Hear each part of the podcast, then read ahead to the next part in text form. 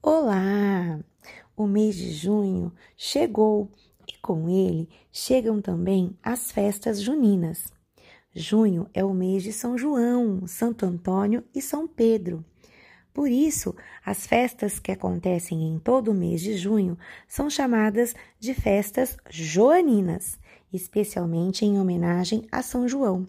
O nome Joanina teve origem, segundo alguns historiadores, nos países europeus católicos do século IV.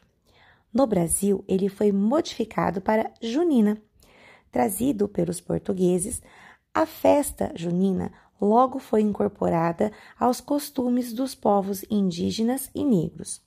A influência brasileira na tradição da festa pode ser percebida a partir dos alimentos servidos, como o aipim, que é a mandioca, o milho, o genipapo e o leite de coco.